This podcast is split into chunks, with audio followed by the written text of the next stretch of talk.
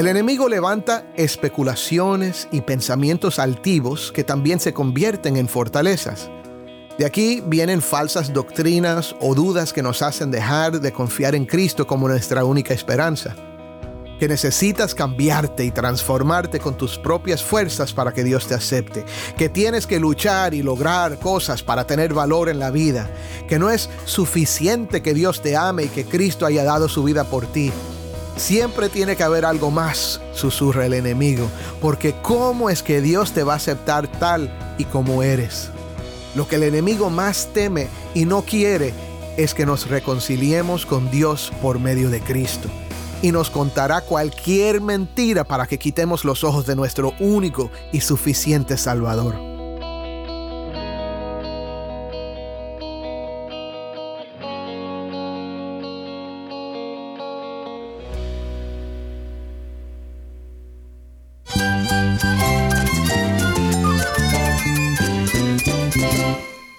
Cristo es la esperanza. Cristo es mi Señor y mi Salvador. Cristo ha transformado mi vida. Cristo es la viña. Separado de Él, nada puedes hacer. Cristo es el camino, la verdad y la vida. Jesús es mi todo. El único descanso, la única paz verdadera es con Jesucristo. Estás escuchando el faro de redención. Cristo desde toda la Biblia, para toda Cuba y para todo el mundo.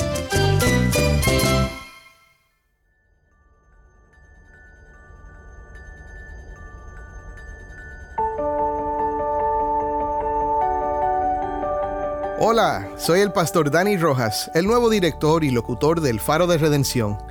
Gracias por acompañarme hoy. Hoy estamos iniciando una serie nueva que hemos titulado Llevando cautivo todo pensamiento. Estamos muy emocionados por compartir contigo varias conversaciones con algunos hermanos en Cuba. Pero hoy vamos a mirar el pasaje de donde sacamos el título para esta serie, en la segunda carta que el apóstol Pablo le envió a los creyentes en Corinto para fortalecerlos en la fe y corregir algunos problemas serios que tenían. Este pasaje será la base para el resto de la semana. En cinco cortos versículos, Pablo presenta el tema de la batalla que existe aún hoy entre la verdad de Dios y las mentiras del enemigo.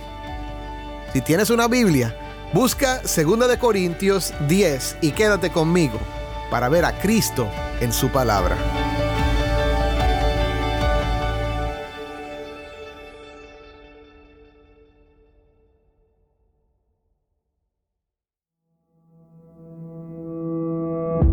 El teólogo norteamericano Klein Snodgrass escribe en su libro Entre dos verdades esta conversación imaginaria entre el diablo y un demonio.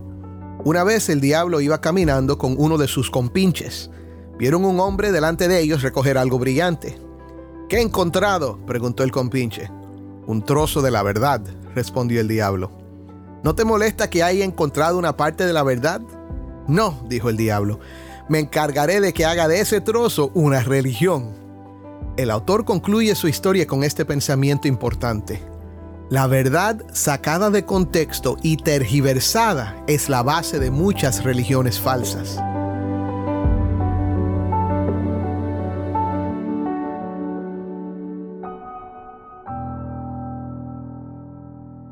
Hermanos, vivimos en un tiempo en el que es difícil identificar la verdad. Quizás alguna vez has oído a alguien decir, esa es mi verdad. A veces están hablando de algo que es contrario a las escrituras o incluso que la Biblia dice que es pecado, pero que ellos están rechazando. A veces te contestan con palabras como estas. Quizás eso sea verdad para ti, pero no para mí. Hoy día, la verdad parece medio escurridiza. Casi la única verdad que algunas personas aceptan es que la verdad no existe, o que hay muchas verdades que en realidad es decir lo mismo. Sin embargo, la persona que cree en Dios, específicamente el Dios de la Biblia, sabe que la verdad no es escurridiza, no es cuestión de opinión, sino que es una persona y persona con mayúscula. Los cristianos creemos que la verdad es Cristo. Jesús dijo en el Evangelio de Juan, capítulo 14, versículo 6, Yo soy el camino, la verdad y la vida. Nadie viene al Padre sino por mí. Hoy vamos a comenzar una conversación acerca de la verdad. El esfuerzo por aferrarse a la verdad en medio de un mundo que ya no cree que la verdad existe es comparable a una batalla. En realidad es una batalla espiritual. No es una batalla que se libra con armas físicas o esfuerzos humanos. Requiere armas espirituales y estas, como descubriremos, son realmente poderosas. Desde el principio de la historia humana, el enemigo ha trabajado con mucho esfuerzo para distorsionar u opacar la verdad, mezclándola con mentiras o verdades parciales. En la historia de Adán y Eva, que se encuentra en el primer libro de la Biblia, Génesis, el enemigo toma una verdad y la mezcla con una mentira. ¿Cuál era la verdad? Que Adán y Eva fueron creados a la imagen y semejanza de Dios. Pero ¿cuál fue la mentira? Dios no quiere que tú seas como Él. No quiere que seas sabio como Él es sabio. Por eso les ha prohibido comer de ese árbol. ¿Qué hizo? Al sembrar en ellos esta duda, insinuando que Dios realmente no era bueno y que sus intenciones no eran buenas, la serpiente logró que el hombre y la mujer se separaran del autor de la vida, la fuente de la vida. Separados de esa vida, cayeron y la muerte vino a ser parte de este mundo. El enemigo logró su objetivo y la historia de la raza humana es el resultado. Ahora, tú y yo tendemos a juzgar a nuestros primeros padres severamente. Pensamos que jamás hubiéramos hecho lo mismo en su situación. Sin embargo, lo hacemos más de lo que nos imaginamos. Si nos descuidamos, nos dejamos enredar por las mentiras del enemigo y aceptamos la verdad mezclada con la mentira o verdades parciales. Es más, tal vez algunos estén escuchando esta enseñanza y piensen, pero estás hablando de fábulas, cuentos de hadas, cuentos religiosos. Quiero que sepas que eso es precisamente lo que el enemigo quiere que pienses. Ese tipo de trampa es su especialidad. Es experto en distraernos de la verdad con una mentira bien colocada. Pero hablaremos más de esto después. El pasaje que vamos a estudiar hoy se encuentra en 2 de Corintios capítulo 10, versículos 1 al 5. Escuchemos el texto de hoy en la voz de nuestra hermana Taimí, que lee desde Bauta, Cuba. Esto es 2 de Corintios 10 del 1 al 5.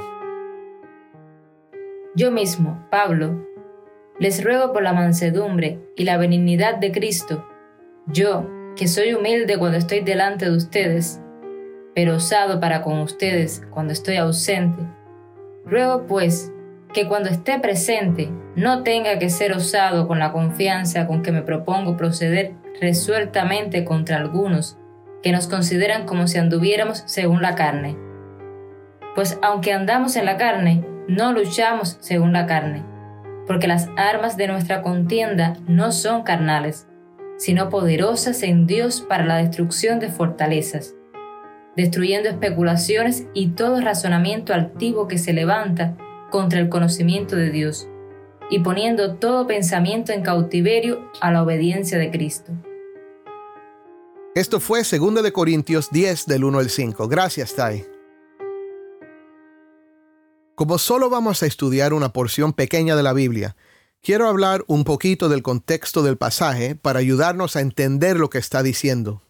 Corinto era una ciudad cosmopolita de la antigua Grecia, conocida por su diversidad e inmoralidad. En muchas maneras se parecía al mundo moderno. Había muchos puntos de vista, mucho sincretismo religioso y muchas filosofías populares. La iglesia corintia se enfrentaba a desafíos de dentro y fuera de su comunidad, como divisiones, pecado serio y falsas enseñanzas.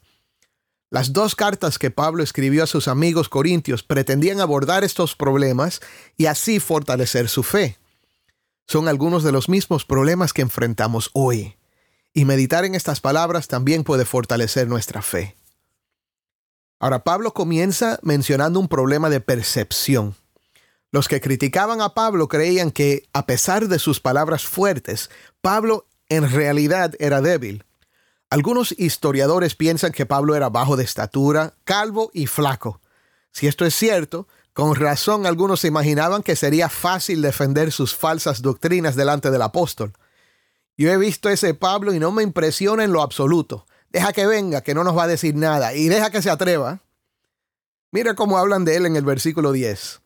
Ellos dicen, sus cartas son severas y duras, pero la presencia física es poco impresionante y la manera de hablar despreciable. Pablo no nos dice quiénes eran estos hombres que lo criticaban. En el siguiente capítulo sigue hablando de ellos y dice que son falsos apóstoles, obreros fraudulentos que se disfrazan como apóstoles de Cristo. No los nombra, pero sí identifica quién está detrás de sus falsas enseñanzas. En el versículo 14 dice, y no es de extrañar, pues aún Satanás se disfraza como ángel de luz. Por tanto, no es de sorprender que sus servidores también se disfracen como servidores de justicia, cuyo fin será conforme a sus obras. Esto es muy importante. Como ya he mencionado, la obra del enemigo es distorsionar la verdad para hacer que dejemos de confiar en la verdad revelada por Dios aunque Pablo va a confrontar las mentiras de estos hombres, entiende que su lucha no es contra personas, sino contra fuerzas espirituales. Pablo no va a confrontar a estas personas con una presencia física impresionante, ni con palabras bonitas o elegantes. De hecho, esto sería inútil. Por esto, Pablo comienza con estas palabras. Yo mismo, Pablo, les ruego por la mansedumbre y la benignidad de Cristo, yo que soy humilde cuando estoy delante de ustedes, pero osado para con ustedes cuando estoy ausente, ruego pues que cuando esté presente no tenga que ser osado con la confianza con que me propongo proceder resueltamente contra algunos que nos consideran como si anduviéramos según la carne. Pablo está diciendo que esto no es una cuestión de poder físico yo no ando según la carne, dice Pablo. Para confrontar las enseñanzas falsas y las mentiras del enemigo, lo voy a hacer con el poder de Cristo. Esto nos lleva al primer punto. La guerra espiritual no es confrontar a personas con nuestras fuerzas, sino a las mentiras del enemigo con la autoridad suprema de Cristo.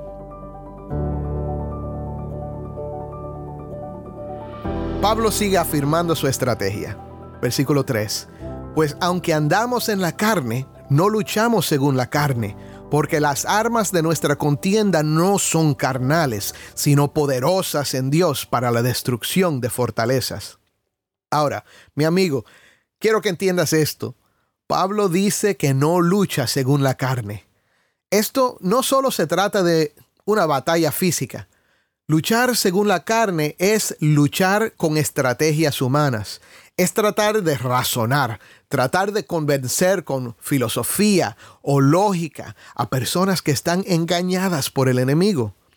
Muchas veces queremos hacer esto, queremos ganar un argumento, queremos lucirnos intelectualmente o sacar nuestras credenciales.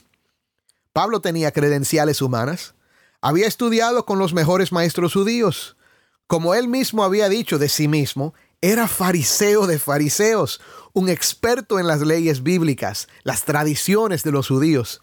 No solo eso, sino que conocía la filosofía griega y las leyes romanas. A Pablo no le interesaba nada de eso. Para él, todo eso era basura. Pero Pablo sabía quién era, o mejor dicho, de quién era. Pablo sabía que la autoridad que él tenía para hablar no venía de él, ni de sus credenciales, ni de su habilidad retórica, ni de ninguna otra fuente humana. Su autoridad venía de Cristo. Por esto escribe en el versículo 17 y 18, pero el que se gloría, que se gloríe en el Señor, porque no es aprobado el que se alaba a sí mismo, sino aquel a quien el Señor alaba. De nuevo, lo que Pablo está afirmando es que su confianza está en quién? En Cristo. Y la verdad que va a proclamar es la verdad de quién? De Cristo. Y los resultados que espera son los resultados del poder de Cristo. Así es que se luchan las batallas espirituales. No confrontamos a las personas, confrontamos las mentiras. No lo hacemos con la carne ni con las armas de la carne, sino con la verdad de Cristo. De hecho, Pablo está reorientando su atención. Me estaban mirando a mí, no me miren a mí. Mi autoridad no está en mí como si yo fuera alguien especial. Mi autoridad está en el creador del cielo y la tierra. Él es el que tiene toda autoridad. Ahora lee conmigo los versículos 4 y 5 porque las armas de nuestra contienda no son carnales, sino poderosas en Dios, para la destrucción de fortalezas, destruyendo especulaciones y todo razonamiento altivo que se levanta contra el conocimiento de Dios. Ahora Pablo comienza a hablar de la naturaleza de la guerra espiritual. Esta guerra no es con armas humanas, sino con armas espirituales. El poder de estas armas, dice Pablo, están en Dios. Esto nos lleva al segundo punto. La guerra espiritual se libra con armas que poseen poder sobrenatural y que producen efectos espirituales. Fíjate en las palabras que usa Pablo cuando dice que son poderosas en Dios para la destrucción de fortalezas. Una fortaleza es una posición fuerte desde la cual un enemigo puede sentirse seguro para atacar. La verdad de Dios destruye esas fortalezas. Aquí Pablo está aludiendo a una idea que viene del libro del profeta Jeremías. Dios le dijo al profeta, mira, hoy yo te he dado autoridad sobre las naciones y sobre los reinos, para arrancar y para derribar, para destruir y para derrocar, para edificar y para plantar. La fuerza con la que Pablo va a enfrentar las mentiras del enemigo, que están tratando de distorsionar la verdad en la vida de sus amigos en Corinto, es con la fuerza profética de la palabra de Dios. No está hablando de profetizar en el sentido de predecir el futuro. Está hablando de declarar la verdad. La verdad de Dios arranca, derribe, destruya, derroca las mentiras y planta la verdad de Dios. Hermano, esto es algo que necesitamos oír. El enemigo levanta fortalezas en nuestras vidas a través de mentiras. Estas mentiras se levantan como fortalezas en nuestras mentes. El enemigo te dice que no es posible que seas feliz, por ejemplo, pero por lo menos emborracharte te hace sentirte mejor por un tiempo. Ahora, ¿puedes ver cómo esto mezcla una verdad con una mentira? Emborracharte te hace sentir mejor por un tiempo. Es verdad. Pero es mentira que no es posible sentirte feliz, porque Dios te promete que si pones tu fe en Cristo, Él siempre está contigo y tus pecados son perdonados y eres hijo de Dios, heredero y coheredero con Cristo, bendecido desde antes de la fundación de la tierra y tu nombre está escrito en el libro de la vida. No estás solo. El enemigo te dice que nunca podrás cambiar lo suficiente para que Dios te acepte. Así que ¿para qué ser cristiano? ¿Cuál es la verdad? No, no puedes cambiarte lo suficiente para que Dios te acepte. Es verdad. Pero ¿cuál es la mentira? Que tienes que cambiarte para que Dios te acepte. Dios no te acepta porque cambiaste. Te acepta por gracia en el amado, en Cristo. Entonces Él se ocupa de hacer el cambio en ti. Hermano, las heridas, las malas experiencias, nuestras debilidades, el rencor, la amargura, el orgullo y muchas otras cosas pueden convertirse en fortalezas del enemigo. Pero el poder profético del Evangelio puede derribar esas fortalezas en Cristo Jesús. ¿Lo crees? De igual manera, el enemigo levanta especulaciones y pensamientos altivos que también se convierten en fortalezas. De aquí vienen falsas doctrinas o dudas que nos hacen dejar de confiar en Cristo como nuestra única esperanza. Que necesitas cambiarte y transformarte con tus propias fuerzas para que Dios te acepte. Que tienes que luchar y lograr cosas para tener valor en la vida. Que no es suficiente que Dios te ame y que Cristo haya dado su vida por ti. Siempre tiene que haber algo más, susurra el enemigo, porque ¿cómo es que Dios te va a aceptar tal y como eres? ¿Recuerdas la estrategia del diablo en la conversación imaginaria con su compinche? Dijo que convertiría el trozo de la verdad en una religión. Ahí está la amenaza más problemática del enemigo. Las fortalezas se convierten en religiones. Esa es la religión a mi manera, mi verdad. Son las religiones falsas que separan entre nosotros y el Dios verdadero el que desde el principio nos creó para tener una relación con Él. Las religiones falsas y las personales le dicen a Dios cómo nos vamos a acercar a Él en vez de lo que es la verdadera fe del Evangelio, que Cristo, siendo Dios, se humilló a sí mismo y tomó forma de siervo, forma humana, para en su cuerpo morir por nosotros y resucitar para restaurarnos a una relación con Él mismo. Lo que el enemigo más teme y no quiere es que nos reconciliemos con Dios por medio de Cristo y nos contará cualquier mentira para que quitemos los ojos de nuestro único y suficiente Salvador. Oh mi hermano, por esto es que necesitamos las armas espirituales de las que nos habla Pablo. Quizás al oír toda esta lista de fortalezas te sientas abrumado, como que es demasiado para una sola persona. Y lo es. Empezamos a mirar a todos los problemas y nos pasa como los niños que dan vueltas hasta que se marean y tambalean el enemigo quiere marearte hasta que pierdas la esperanza y te enfermes de la preocupación.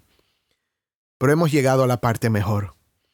Pablo dice que estas armas derriban fortalezas, especulaciones y pensamientos altivos de esta manera, poniendo todo pensamiento en cautiverio a la obediencia de Cristo. Aquí está entonces el tercer punto. Escúchalo. La guerra espiritual se libra con el poder del Evangelio para transformar nuestras mentes en Cristo Jesús.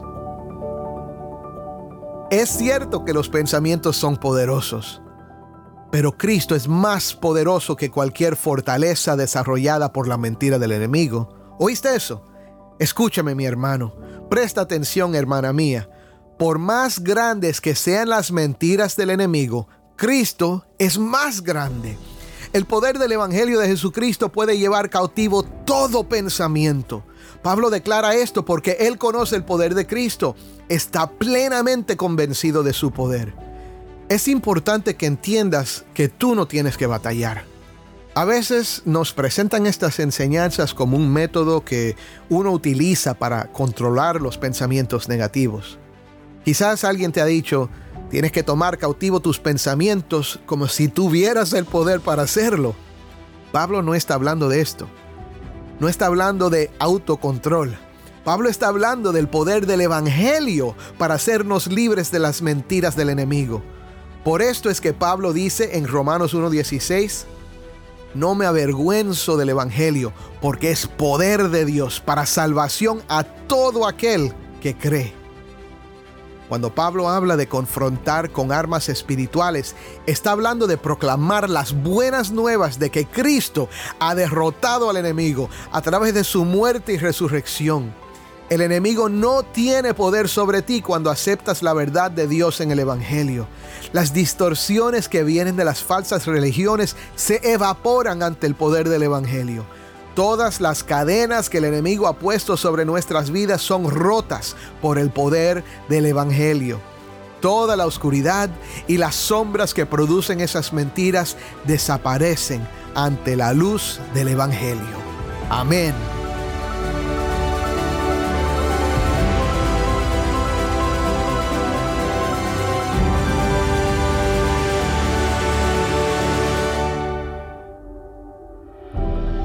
Quisiera elaborar más este tema, mis hermanos, pero se nos acaba el tiempo.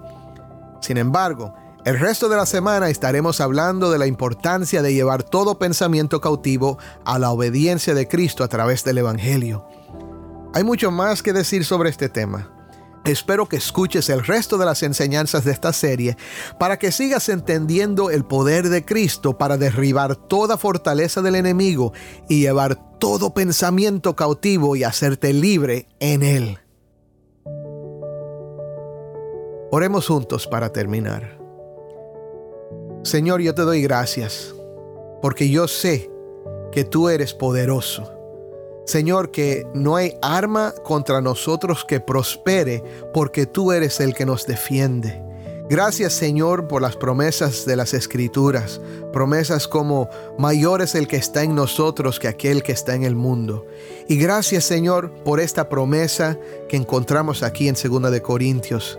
Señor, que estas armas de nuestra milicia son poderosas en ti, Señor, para derribar toda fortaleza del enemigo. Señor, glorifícate en esto. Ayúdanos ahora a poner nuestra mirada en Cristo Jesús, a poner toda nuestra esperanza en Él. Señor, a poner toda nuestra fe en el poder tuyo para hacernos libres. Gracias, Señor. Gracias por todo lo que has hecho. Gracias por todo lo que estás haciendo y gracias por todo lo que harás. En el nombre de Cristo. Amén.